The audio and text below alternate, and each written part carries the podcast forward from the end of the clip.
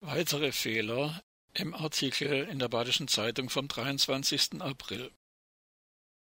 Seit Jahren schon wird die Plutoniumfabrik im französischen La Hague in der Badischen Zeitung notorisch als Wiederaufarbeitungsanlage bezeichnet.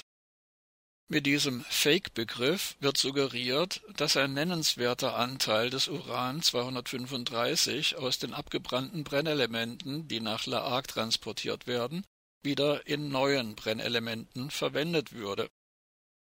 Die beiden europäischen Plutoniumfabriken im französischen La Hague und im britischen Sellafield dienen jedoch der Separierung von atomwaffenfähigem Plutonium, wie an der in Frankreich gebräuchlichen Bezeichnung Usine Plutonium auch ungeschminkt abzulesen ist.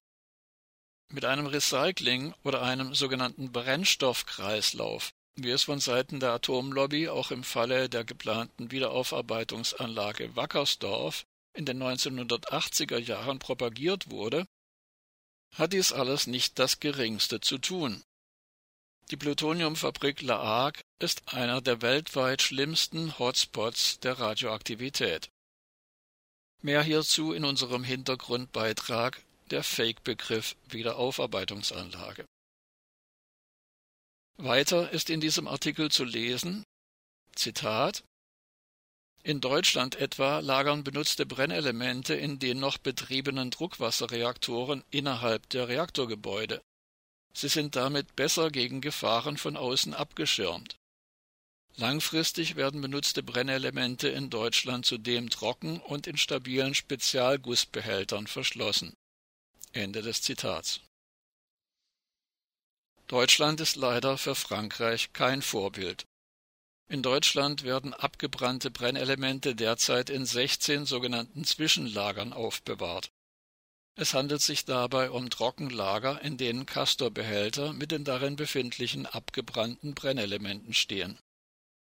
Die deutsche Anti-Atom-Bewegung weist seit 2015 immer wieder darauf hin, sämtliche dieser 16 deutschen sogenannten Zwischenlager sind illegal. Das Bundesverwaltungsgericht hat im Januar 2015 in oberster Instanz wegen der mangelnden Sicherheit dem sogenannten Zwischenlager am AKW-Standort Brunsbüttel die Genehmigung entzogen. Sämtliche 16 deutschen sogenannten Zwischenlager für hochradioaktiven Müll sind baugleich oder sogar weniger stabil errichtet.